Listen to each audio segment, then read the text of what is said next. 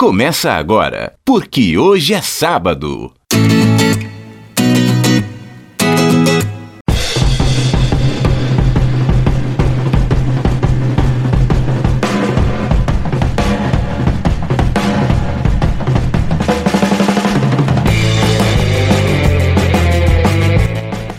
Bom dia para você que é de bom dia, boa tarde para você que é de boa tarde, ótima, ótima noite para você que nos acompanha agora nos bytes da internet.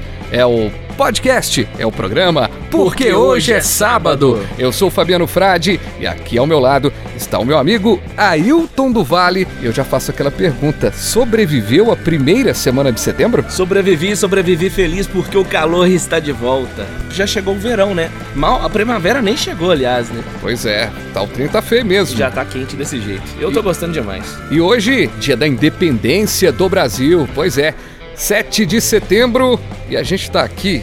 Eu tô vestido com a camisa preta do Raul. Sim. É, maluco beleza. Você tá de vermelho, Ailton? Radicalizei, né, Fabiano? Mas é vermelho de time de futebol, não tem nada a ver com partido político, não. É do Manchester United. Ah, sim. Mas tem detalhes em preto, pode reparar. Da Nike e tal, tem um patrocínio. Também Aliás, estou protestando de preto. não gosto. não gosto de patrocínio nas camisas assim, cara. Também não. Não curto. Eu gosto daquelas As clássicas, lisas, né? assim, Lisas. sem nada. Igual do tal. Barcelona antigamente, né? Muito bem. E claro, a gente tá brincando com essa coisa da cor da camisa. Você que tá nos ouvindo agora, nesse dia 7 de setembro, Tá de procuramos independência. Acreditamos. Na Porque distância entre nós, né? Tem isso, né? É isso mesmo. Capital inicial, lembrei. Nossos ouvintes estão de preto ou estão de verde e amarelo? Pois é, você tá de preto ou verde e amarelo? Comenta aí no onde você tá ouvindo aí o nosso podcast, se pegou ele pelo, pelas em redes sociais. Instagram, PQ Sábado. PQ Sábado. Aliás, uma grande novidade dessa semana, hein? Temos um Instagram agora. No PQ Sábado você vai ter novidades aí do nosso programa. Esse programa, sobre os bastidores. Vamos postar lá nossa produção, edição. bacana demais. E esse programa, vale lembrar pra você que tá chegando agora, é a nossa edição 006. Quase um 007. hein? 0006, errei um zero, hein? 0006. Sabe que nós temos um zero a mais do que o 007. Exato, exatamente. É porque a gente tem uma perspectiva de chegar no número 9999. Chegaremos. Chegaremos. Nesse ritmo. Pois é, a gente vai estar bem velhinho, né, quando chegar, né? Porque Pensando em quanto quantas nós semanas? vamos... São 52 semanas por ano. Então, 52 edições por ano. Ótimo. Então, Então, em dois anos teremos aí mais do que 100. mas como a gente é de humanas, vamos direto para os destaques é, da não é bom semana. ficarmos em números, não. Então a gente agora já aciona aqui a nossa central de edição para os principais destaques da, semana.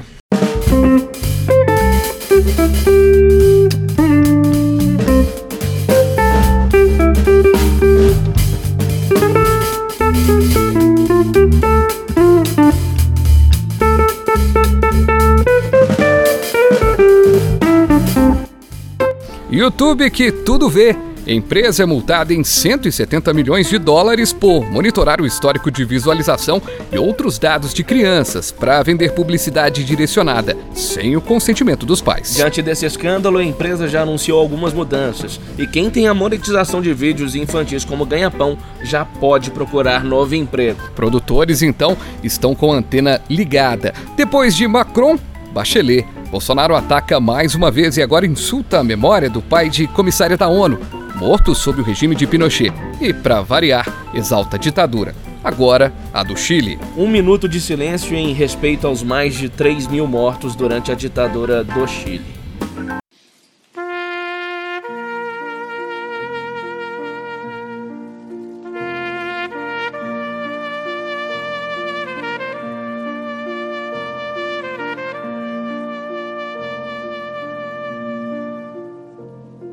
Não falta dinheiro para os políticos, mas para a ciência, o governo anuncia corte de 5.613 bolsas de mestrado, doutorado e pós-doutorado no Brasil a partir deste mês. CAPES vai deixar de oferecer cerca de 11 mil bolsas e não serão aceitos novos pesquisadores neste ano. Perde a ciência, perde os brasileiros. Presidente chama ditador de herói e sociedade banaliza o crime. Em São Paulo, seguranças torturam um rapaz que tentava roubar barras de chocolate em um supermercado. Já diria Jorge Aragão: somos herança da memória, filhos de todo açoite, fato real de nossa história. Muito triste, cena deplorável. E para dar o pontapé inicial em nossos debates aqui no PQS, o governo federal lança programa para estimular a criação de escolas cívico-militares em estados e municípios. E agora, lá vem aquela música que você, querido ouvinte, já sabe, faz sempre uma alusão ao nosso tema principal e também a cada tema detalhado e destacado aqui, mas essa, essa você vai gostar.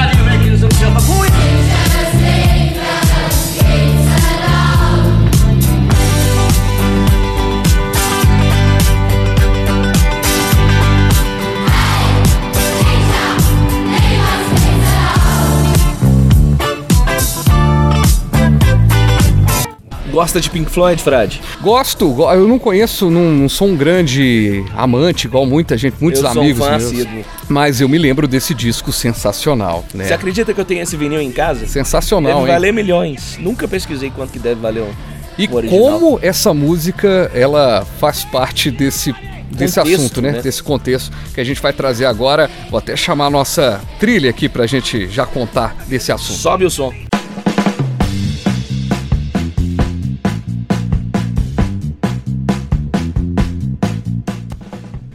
Pois bem, nada muito feliz, né, Pra falar dessa música. Aliás, essa música é um tiro mesmo, né?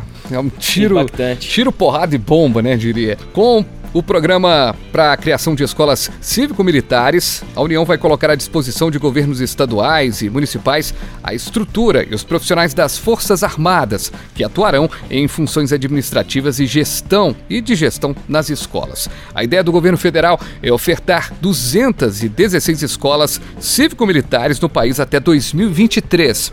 De acordo com o Ministério da Educação, professores civis continuarão responsáveis pela sala de aula. Atualmente, o Brasil tem 203 escolas desse tipo em 23 unidades da federação. O Ministério destacou que esse modelo da escola será implantado em regiões aí com situações de vulnerabilidade social e baixos índices de desenvolvimento de educação básico, IDEB, indicador que mede a qualidade das escolas públicas. O governo pretende reduzir índices de violência, evasão, repetência e abandono escolar. O Ministério da Defesa utilizará militares da reserva das Forças Armadas para trabalhar nas escolas que aderirem ao novo programa. Os militares deverão ser contratados por meio de processo seletivo, com tempo mínimo de serviço de dois anos, prorrogável por até 10 anos. Os militares passarão por treinamento e receberão 30% da remuneração que recebiam antes da aposentadoria. O investimento previsto para este programa é de É de quanto? 54 milhões de reais por ano. Ainda de acordo com o Ministério da Educação, os 26 estados e o Distrito Federal terão de indicar de 6 a 27 de setembro duas escolas que poderão receber o projeto piloto desse projeto cívico-militar a partir do primeiro semestre letivo de 2020. A gente vai trazer aqui uma fala do Bolsonaro sobre essas escolas. Vi que alguns bairros tiveram votação e não aceitaram. Me desculpa, não tem que aceitar, não, tem que impor. Se aquela garotada não sabe, está na quinta série, está na nona série, e na prova, na prova do PISA, né, ele não sabe uma regra de três simples, não sabe interpretar um texto, não responde uma pergunta básica de ciência, me desculpa, não tem que perguntar para o pai, irresponsável nessa questão, se ele quer ou não uma escola com uma, de certa forma, militarização. Tem que impor. Pois é, Fabiano, diante dessa fala do Bolsonaro, fica a dúvida. O MEC diz que o projeto vai ser implementado por adesão dos governos. Ou seja, as escolas indicadas vão poder decidir se querem ou não ade- aderir ao programa. Mas o Bolsonaro já disse que tem que impor.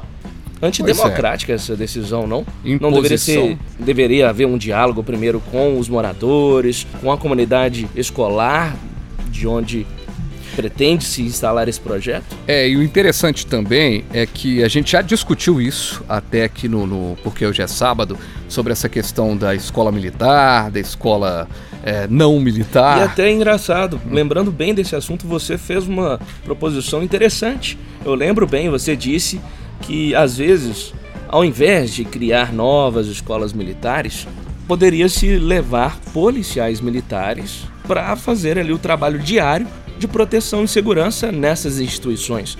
Uma ideia bem interessante, diga-se de passagem, essa sua. Pois é, e a gente. Investimento mais baixo, acredito, do que esse. Agora, de qualquer forma, é, a escola militar representada pelo presidente Jair Bolsonaro, não consigo ver é, como uma saída. Tem gente que observa a escola militar como, olha, vamos ter uma escola militar, que no meu tempo a escola militar, eu entrava, era respeitado. Então, na verdade, os índices até do próprio IDEB são favoráveis às escolas militares. Eu, por exemplo, vejo com bons olhos. Eu tenho um filho de apenas dois anos, eu pretendo conseguir uma vaga para ele no futuro para que ele estude em uma escola militar. Agora, uma ressalva: eu compreendo as pessoas que têm uma certa aversão à escola militar, muito pelo nosso contexto histórico, né, Fabiano? Eu digo que as feridas da ditadura militar não foram curadas, elas continuam. Meu pai mesmo, ele foi preso e torturado durante a ditadura militar e eu reconheço no discurso dele uma certa aversão aos militares, muito por tudo que ele sofreu. E uhum. realmente o Brasil não passou a limpo essa história. Como outros países, como o próprio Chile, em que nós dissemos, o Brasil, com a lei de anistia, perdoou todo mundo e ficou naquilo. Então as pessoas que sofreram muito na mão, nas mãos dos militares têm essas ressalvas, não só com o exército, mas principalmente com as polícias, de que eles são sempre brutucus, tem aquela questão sempre muito rígida. Muita gente fala assim: ah, mas o Jair Bolsonaro ele defende a escola militar, mas ele não tem bons modos, não tem bons costumes. Ele foi expulso expulso, expulso, não da escola, ele mas não do, foi um militar do, exemplar. Então Basta assim, estudar ali o, é, então nesse aspecto é, não dá para eu tirar como base ter o garoto propaganda Jair Bolsonaro para a escola militar porque ele não tem esses bons costumes. Mas aí eu te, eu te faço uma pergunta, Fabiano. Eu estava pensando muito nisso. As escolas militares, evidentemente, têm bons resultados. Só que eu não tinha parado para pensar nesse ponto. Os estudantes que estão nas escolas militares, eles passam por um processo seletivo bastante complexo. Então, obviamente, já são estudantes com um nível intelectual, um maior desempenho escolar, digamos, por assim dizer, o que reflete nesses resultados. Aí a minha grande dúvida é, é essa questão. Eu sou um fã da disciplina militar. Eu tenho, eu sou neto de militar, de um cabo da Polícia Militar, e eu tenho um primo de primeiro grau muito próximo, que uhum. hoje ele está em uma alta patente do Exército, e é um primo muito próximo, que eu cresci junto com ele e vi o quanto a vida militar trouxe, a disciplina militar trouxe diversos benefícios para ele em uhum. diversos campos da vida. Mas o que eu estou colocando em questão aqui é: será que essa disciplina é suficiente se implementada aí nas favelas, nas comunidades mais pobres? Será que é isso que vai realmente mudar a questão da, da escola? E aí eu vou tentar trazer um contexto polêmico aqui. Porque, é, por outro lado, você tem professores aí de escolas públicas que fazem trabalhos sensacionais contextualizando o ensino para a realidade desses alunos. Eu já vi professores que conseguem ensinar para os seus alunos, adolescentes dessas favelas, trazendo ali o rap, o hip hop, coisas que, que interessam essas mas pessoas. Você acha que numa escola militar não caberia isso? Eu imagino que isso não vai ocorrer. Não, não teria essa, esse lado cultural? É isso que me preocupa. Pois é, é uma boa, uma, um bom questionamento. Porque você falou agora que você quer colocar o seu filho e tal. Aí eu fiquei pensando aqui por dois segundos colocaria minha filha no colégio militar? E eu penso que não. Talvez por isso também. Será que a gente consegue é, pensar uma escola militar que seja esse modelo? Ele que tenha a disciplina que é necessária e também um pouquinho da cultura de onde essa da pessoa está, local. de onde essa pessoa está inserida. É um bom questionamento, aí um bom, uma boa coisa para a gente colocar as pessoas para pensar. Porque a administração dessas escolas militares que propostas por esse plano do Bolsonaro serão dos militares. Tudo bem que os professores continuarão sendo esses professores civis. Mas será que esses professores terão liberdade para implementar metodologias escolhidas por eles mesmos, que não sejam metodologias que venham de, de cima para baixo? Agora eu sei que tem muita gente dividida ouvindo esse papo nosso, mas eu sei que tem muita gente lembrando assim, pensando numa música assim: meus heróis morreram de overdose e meus inimigos estão no poder, né? Porque você pensar a volta da, de colégio militar para resolver o problema da educação no Brasil é de entristecer, ah, é de dar uma tristeza muito grande, porque não é isso. Mas cara. nesse caso, a gente precisava de a gente precisava de colégio, a gente precisava de colégios mais tecnológicos, a gente precisava de, de esse investimento todo e melhorar os, os salários dos professores, de dar caminhos para uma grade curricular mais aberta. Eu vejo com bons olhos também, mas isso ser a grande esperança, oh, temos que impor porque é uma grande esperança, aí eu tenho minhas dúvidas, eu tenho cá minhas Não orelha. é porque aí você também tocou num, num, aspecto que é fundamental, que é a valorização do profissional, dos Exato. professores. Essas, essa questão toda das ementas para as disciplinas, você já pensou um cara, olha, isso aqui não, Vamos falar da, da erotização, fase adulta. Não, não, isso aqui não pode, isso não pode. Aí já pensou? É será, disso que eu tava falando. Então, será que os entendeu? professores. Disciplinas... Será que os professores terão que ser igual os, os compositores na década de 60, que tinham que colocar Por exemplo, uma palavra? para eles é, abordarem o período histórico da ditadura militar dentro de sala de aula, eles teriam que recorrer ali a. como fala? A palavra, eles usavam, eles usavam artifícios. os artifícios e pelo que eu já li de histórias de artistas no passado que tinham que passar por isso, eles colocavam os trechos mais assim cabeludos da música, mais críticos no meio, que sabia que os caras não tinham muita tinha meio preguiça de ler, aí tinham preguiça de ler. Mas tal. então, isso que você está dizendo não é teoria da conspiração. Vamos analisar bem, friamente. Se nós teremos na administração de uma escola é, militares. Cara, que, não tá bom se isso. forem militares que têm uma visão ideológica de que não houve ditadura, por exemplo, que eles acreditam que foi um período de uhum. regime militar, enfim com uma linha de pensamento mais próxima do Bolsonaro.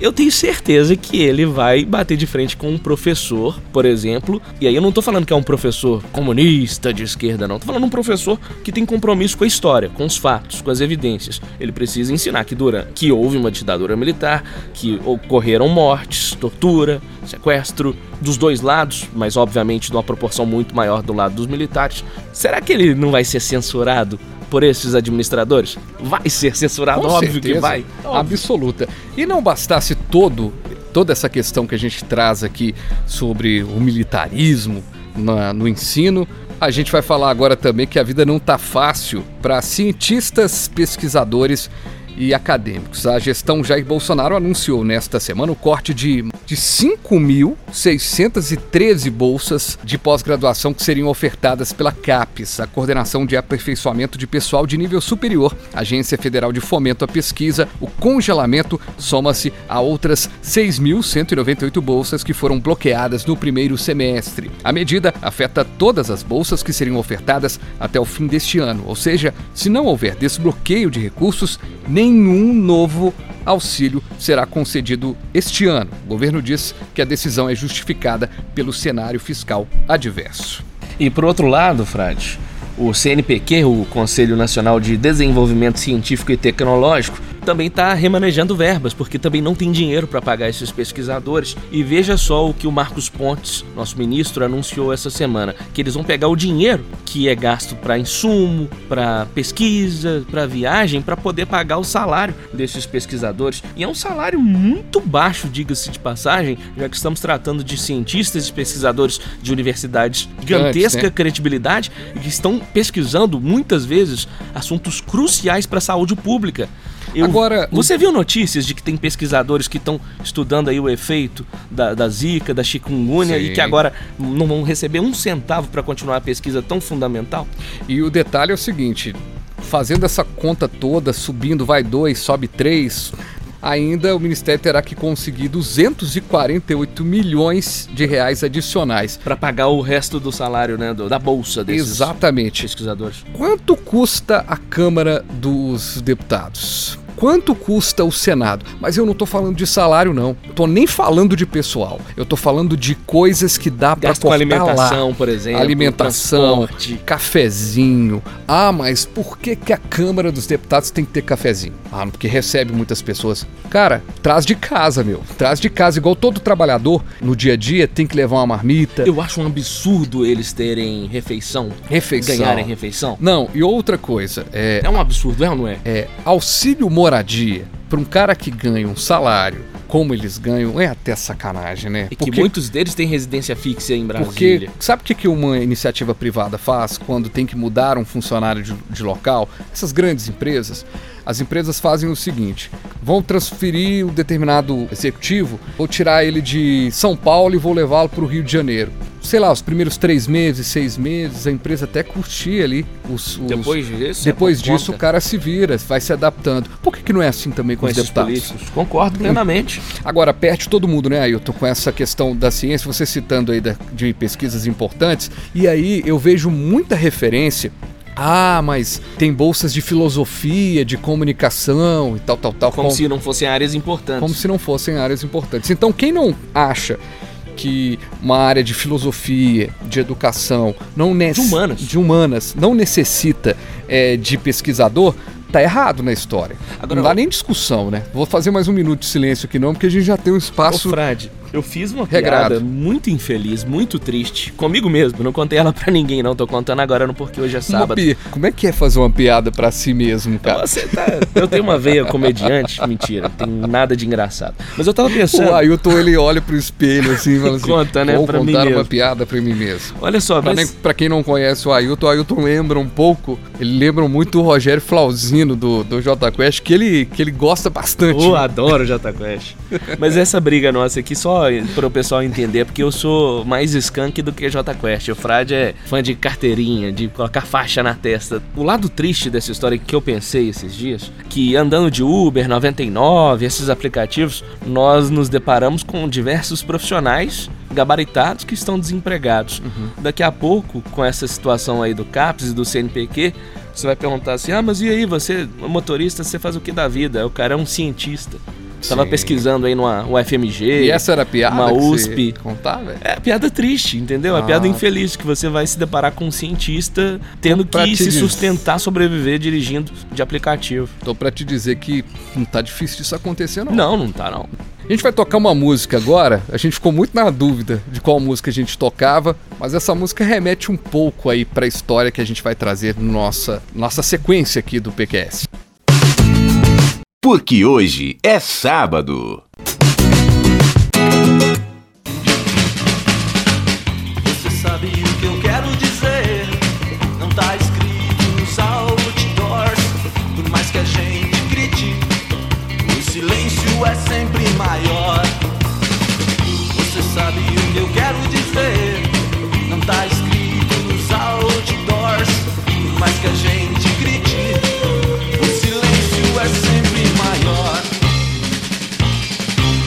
Pois é, como diz a música aí, né? Por mais que a gente grite, o silêncio é sempre maior. E quando eu vi essa cena de agora, que a gente vai comentar agora, eu acho que por mais que a gente grite, o silêncio da tristeza vai ser sempre maior. Tem mais impacto. Mais Que impacto. qualquer comentário. E vamos seguir então com o programa.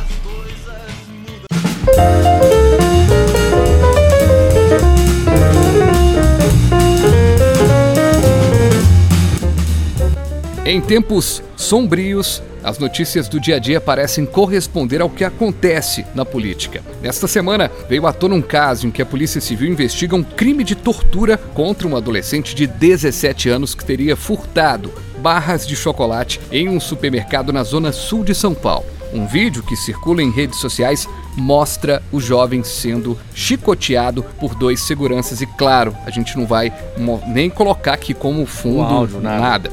A agressão aconteceu no mês passado. O vídeo mostra ainda o jovem nu, com as mãos amarradas e a boca amordaçada. Informações iniciais indicam que os próprios seguranças gravaram um vídeo. O adolescente vive nas ruas desde os 12 anos, quando perdeu o pai e desenvolveu vício em drogas.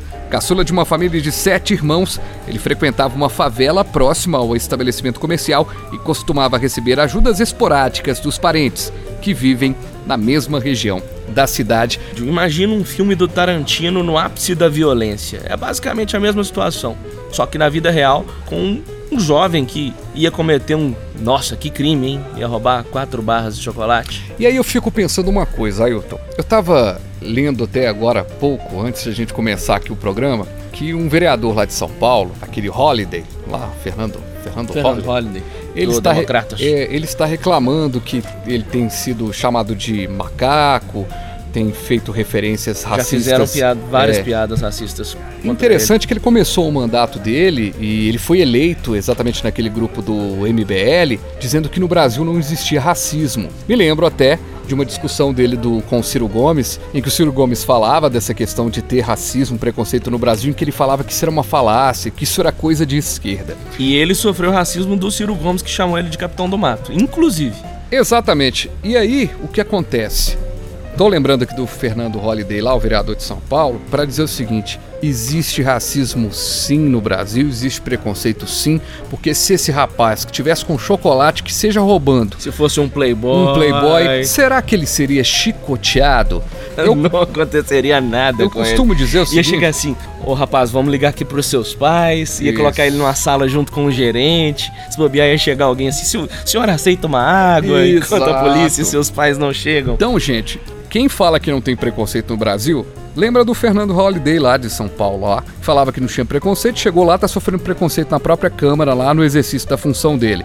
E ele é negro, né, o Fernando Holliday. E esse cara, o, o rapaz aqui de 17 anos, negro também.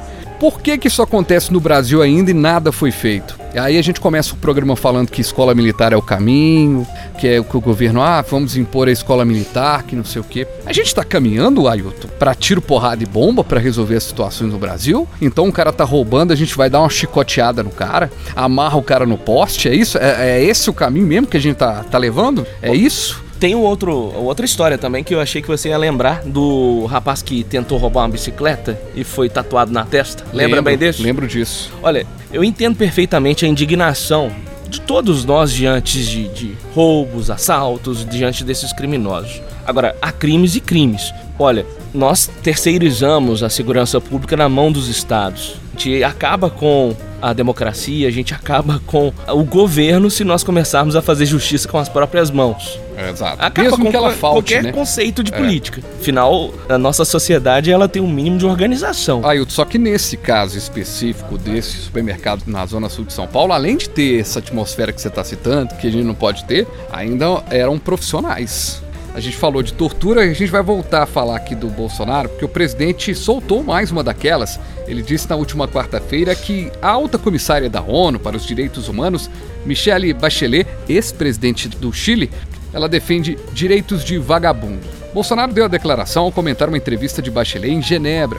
A imprensa, a alta comissária da ONU e ex-presidente do Chile disse que nos últimos meses houve uma redução do espaço democrático no Brasil. Ela também criticou a alta nas mortes causadas por policiais no país e a violência contra defensores dos direitos humanos. Vamos ouvir o que disse Jair Bolsonaro, tá ok? Tá acusando que eu não tô punindo policiais, está matando muita gente no Brasil. Essa, essa é a acusação dela. Ela está defendendo direitos humanos de vagabundos. E ela diz mais ainda, ela critica, dizendo que o, Brasil está perdendo seu espaço democrático. Senhora Michele Bachelet, se não fosse o pessoal do Pinochet derrotar a esquerda em 73, entre ele e seu pai, hoje o Chile seria uma Cuba. Eu acho que não preciso falar mais nada para ela. Parece que quando tem gente que não tem o que fazer, quando a senhora Michele Bachelet vai lá para a cadeira de direitos humanos da ONU. mais de 3 mil mortos. Você sabe da história que eles encheram o estádio lá em Santiago? Foi em Santiago, se eu não me engano.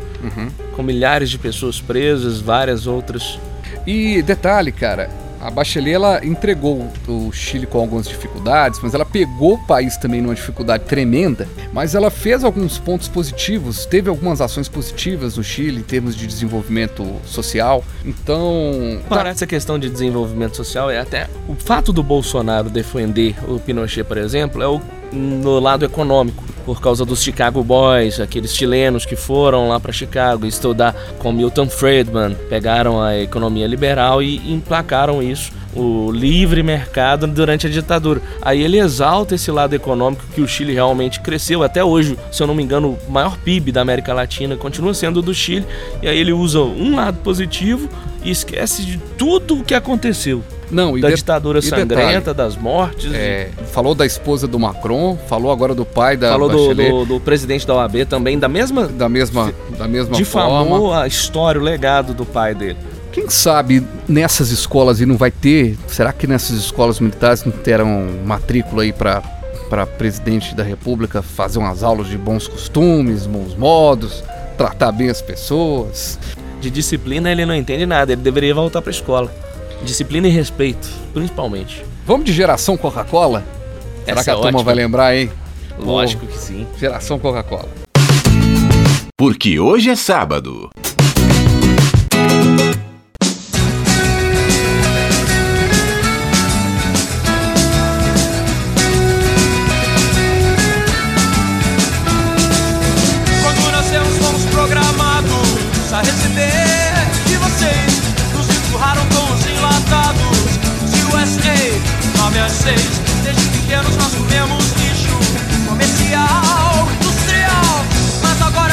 Nossa vez. Filhos de Valturis em cima de vocês. Somos os filhos da revolução.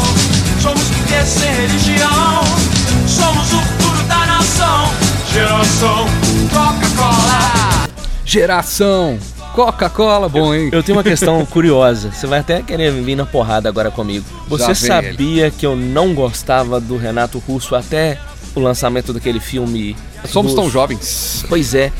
Eu não gostava do Renato, eu não gostava de Legião, eu achava um saco. Vai entender. Eu assisti o filme, eu criei uma empatia com a figura e fui ouvir depois com mais cuidado. Eu falo, quando eu falo ouvir com mais cuidado é porque geração Coca-Cola, aquela música Tempo Perdido, são canções que Pode falar uma coisa eu já gostava, obviamente, mas gostar mesmo da banda e ter uma admiração pelo Renato e idolatrá-lo. Hoje eu idolatro o Renato, eu acho o Renato foda.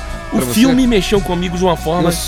Eu sou fã do, do- da explicar. Legião Urbana muito grande, é muito legal poder falar isso aqui, né? No Porque Hoje é Sábado. Aliás, as pessoas gostam mais de ouvir a gente contando aqui as, as lorotas do que as notícias, né? Mas é, essa é a ideia da PQS. É, mas é, eu sou fã demais assim do- da Legião desde 1995. Eu, eu nasci em 81, então eu, eu perdi, né? Eu era criança na década de 80, não acompanhei as, as questões todas dos anos 80. Então em 95 eu tava com um tio hospitalizado e tava ouvindo Legião Urbana e eu comecei a conhecer a banda e meio que no final da banda também.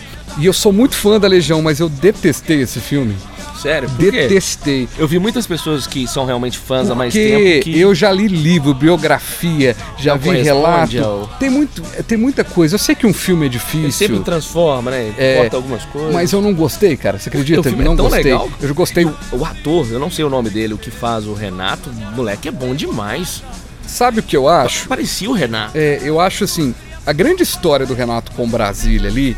Engraçado, em Brasília eu, eu fico, às vezes, andando de Uber assim, fico olhando, assim, eu vejo aquelas quadras. Aí um dia eu perguntei que, que era a quadra que começou, o cara ah, aqui mesmo e tal. Então tem algumas coisas em termos de realismo ali de trazer, que eu acho que o filme foi bem gravado. Mas historicamente, e aí talvez seja coisa de fã xiita ou não, mas eu achei que ficou faltando também uma história ali do aborto elétrico, um pouquinho mais de- da história dele com a família dele. Acho que aquela coisa dele com o Dado Vila Lobos, que é uma história muito controversa, porque assim, no fundo, no fundo, o Renato Russo era apaixonado pelo Dado Vila Lobos, mas tinha um respeito muito grande, os dois foram amigos, são amigos, e eu acho que faltou um pouco o filme trabalhar isso. Mas a música é muito legal, é muito bacana, mas o assunto também é legal. É legal da gente trazer aqui pra... Importantíssimo. pra- Importantíssimo. serve de alerta pra quem é pai e mãe também.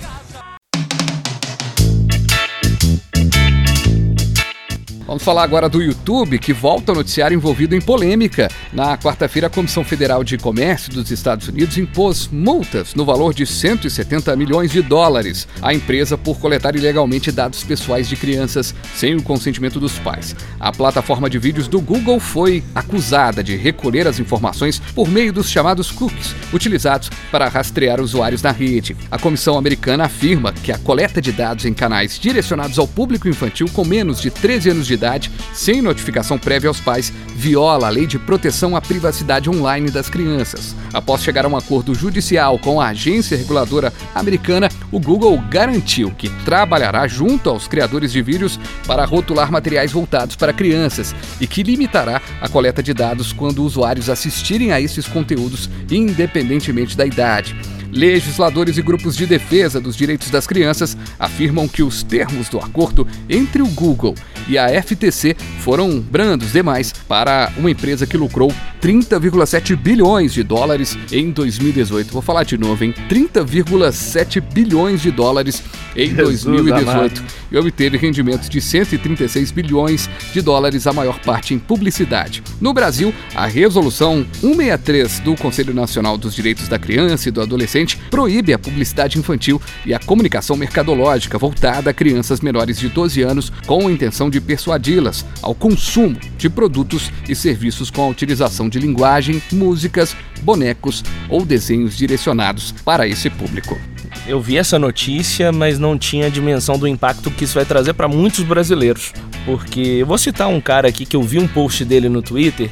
Eu não gosto dele, não gosto do canal dele, não gosto dos vídeos dele e também não recomendo para adolescentes e jovens que eu acho que é o público dele. Acredito que ele traz muita desinformação, mas enfim, ele é um youtuber muito respeitado. Ele resumiu a questão porque o YouTube vai tomar medidas depois de ter sido multado, ele não vai deixar que isso ocorra mais. Só que aí algumas medidas são até um tanto radicais, porque os vídeos infantis não vão render mais o AdSense para os criadores. O que, é o AdSense? É aquele lucro, aquela fatia do lucro que o cara que produz o vídeo recebe daquela propaganda que passa é, entre os vídeos.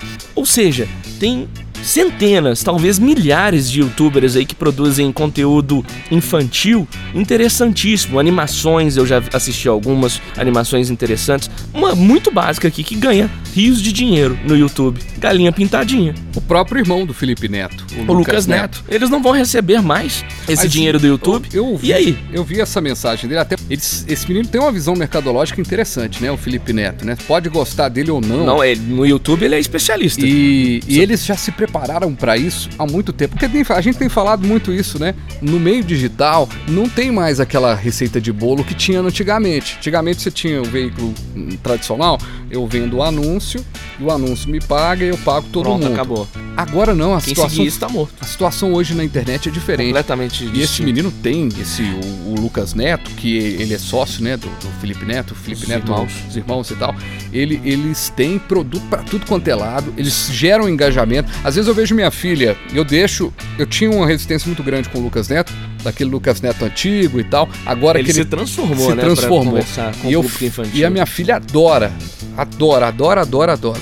E assim, e ela, eu às vezes eu vejo assim, ela acompanhando um, um vídeo e tal, dou uma olhada assim no, nas visualizações, são 16 milhões de pessoas e tal. Ele tem muita gente. Eles já passaram porque hoje é sábado, veja só. Porque hoje é sábado, que tem agora um milhão de ouvintes. Não, já tinha um milhão, agora são dois milhões. Dois milhões de de ouvintes. ouvintes que ainda não acompanharam não o programa. acompanharam. A gente tem que falar isso bem no início do programa, que chama mais atenção. Agora é cara. interessante isso que você falou do Felipe Neto, porque assim, você pode não gostar das coisas que ele fala, o do conteúdo do canal dele. Eu, por exemplo, acho execrável. Mas agora, o menino como empreendedor que ele é um empreendedor nato, tem as manhas do negócio, ele tem. Tem a Palmas pra ele. Parabéns. Ele é bom demais Parabéns. nesse, nesse aspecto. O Lucas Neto, que já é um cara que tem filmes, Uhum. ac- acredito que teve até filme no cinema nas últimas férias apre- ele escolares. faz apresentação de teatro em todos os lugares. Faz apresentação A de teatro aqui, com aquela priminha é. dele, né? A Giza, Isso. Isa, Agora sei. tem a namorada dele também. Que então tá a- no A meio. turma só tá crescendo. É, então assim,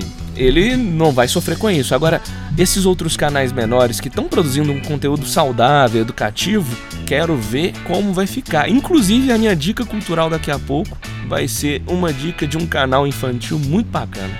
Legal. E seguinte, só pra, pra gente fechar esse assunto aqui, Ailton, só lembrar uma coisa. Essa questão, como a gente bem lembrou aqui ao tratar do assunto, essa questão do consumo pelas crianças é algo que já é vigilado, que é- já tem uma vigilância por parte dos órgãos de comunicação há muito tempo, né? Da, da, da publicidade.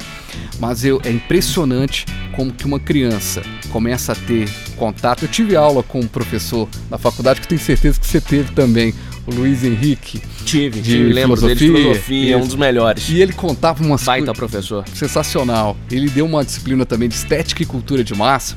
E ele falava, né, que é impressionante. Ele tinha uma filha, ele usava a filha dele. Tenho, tenho curiosidade de saber como é que tá a filha dele, como é que ele está. Um professor muito querido. Tinha TV a cabo naquela época que a TV a cabo não tinha propaganda. E ele contou essa história, eu nunca mais esqueci. Aí colocava os, os programas e não tinha propaganda nos canais, nos canais infantis. Só tocava, só tinha o programa, desenhos. os desenhos. Os comerciais eram dos próprios desenhos. Um belo dia, a operadora, sei lá, fez o quê? Achou que não tinha pago e tal, tal, tal, cortou. E a filha dele ficou com a televisão aberta.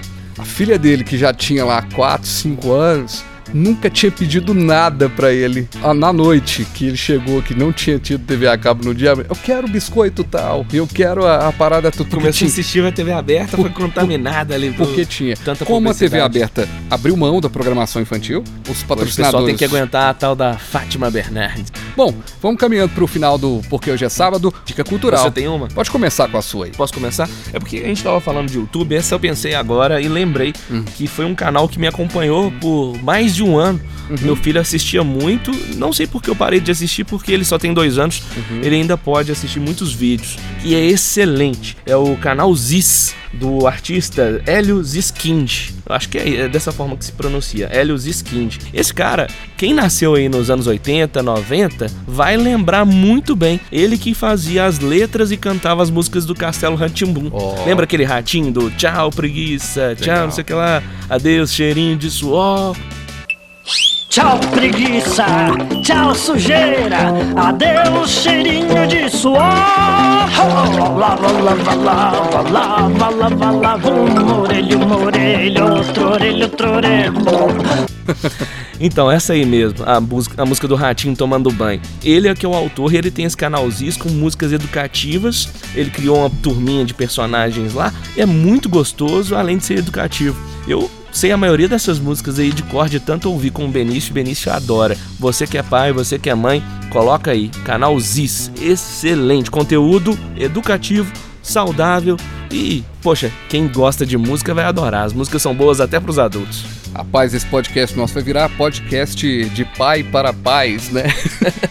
Porque eu vou também dar uma dica aqui de dois desenhos super legais duas produções brasileiras: o Show da Luna e Eu nunca o assisti. Palavra Cantada. São duas produções bem interessantes. O Show da Luna é sempre uma criança com é, uma a, a Luna é uma criança que tem seus amiguinhos ali, né, e tudo mais. O cachorro que fala quando tá na, na Minha irmã imaginação. que é artista, eu tenho uma irmã que é artista, ela, ela desenha, tal, faz curso técnico, inclusive. Ela me fala muito sobre esse daí pra mostrar pro Benício, mas eu não tive ainda a Muito legal, muito legal. E foi é, o- o show da Luna com a Luna, com esse espaço todo. E Palavra Cantada é uma turma, já conhece Palavra Não, Cantada? também não.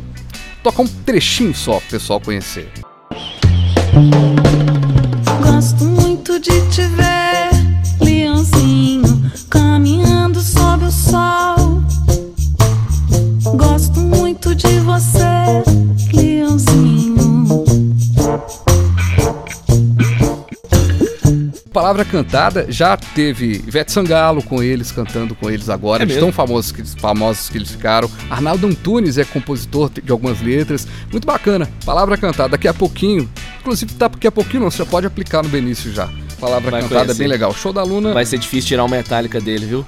Metallica, Tá né? viciado em Metallica. Inclusive, vou contar uma coisa aqui. Eu já tô iniciando junto com a mãe do Benício uma operação pra conseguir levar o Benício pra conhecer os integrantes do Metallica, porque eles vão vir aqui em Belo Horizonte no ano que vem. Ó, legal. Benício é apaixonado pelo Metallica e ele não pode ir ao show, porque a classificação etária, se eu não me engano, é 12 ou 13 anos. Mas eu sei que eu vou gravar algum vídeo. Eu sei que eu- você pode até me ajudar nessa, Fabiano, os ouvintes também. Vou fazer algum vídeo do Benício cantando, porque ele canta em inglês assim, com dois anos de idade, Pra mim, beira a perfeição o inglês de um menino brasileiro com dois anos de idade. Legal. Ele cantando. A música favorita dele do Metallica é Seek and Destroy. Ah, eu não, tenho certeza. isso que vai dar Eu, sucesso. pois com é, eu tenho que fazer esse vídeo chegar o James Hetfield, o Kirk Hammett, enfim, chegar algum deles, o Lars, o Trujillo, né, o mexicano, descendente mexicano. Esse vídeo vai chegar no, neles e eu tenho certeza que eu vou poder levar o Benício pra conhecê-los. Vai ser sensacional. Muito legal. E criança pega mesmo, né? Vambora, né? Vambora, fechou por hoje? Fechou por hoje. Lembrando que quem chegou até aqui agora, o programa mais extenso, eu acho que dessa vez. É hashtag o quê, hein? Ah, nós precisamos citar quem mandou essa hashtag pra gente. Hashtag. Não, primeiro a gente tem que falar o hashtag de hoje. Hashtag. É. Cheguei. Benício no Metallica. Boa. Hashtag Benício no Metallica. Boa, boa. Vamos fazer essa hashtag pegar aí. Quem Imaginem. sabe? Bacana. Legal demais. Agora agradecimento ao Edivaldo Miranda, que foi o primeiro a mandar a hashtag. Edivaldo Miranda. E Nosso um abraço, grande amigo. E um abraço a todos os outros que mandaram Também pra gente mandaram. esse hashtag. E agradeço a todo mundo que chegou até a gente aqui nas nossas redes sociais, também nos aplicativos. Se você não conhece a gente, manda um e-mail também pra gente no. pqsábado.gmail.com E a gente também está no Instagram, PQ Sábado. Por favor, nos sigam. Aquele abraço, gente. Até o próximo programa e feliz Dia da Independência de todos nós, menos a do Brasil. Um Você sabe que não é no dia 7 de setembro, né? Não, né? Não. Dizem que foi em outubro. Historiadores descobriram isso aí recentemente. Não foi 7 Sabe de que setembro. Natal também não é em dezembro, né? É, o Natal, na verdade, ele é uma longa história. Ele não é do dia 25. Não é. Procuramos independência. Procuramos independência. Acreditamos na distância entre nós.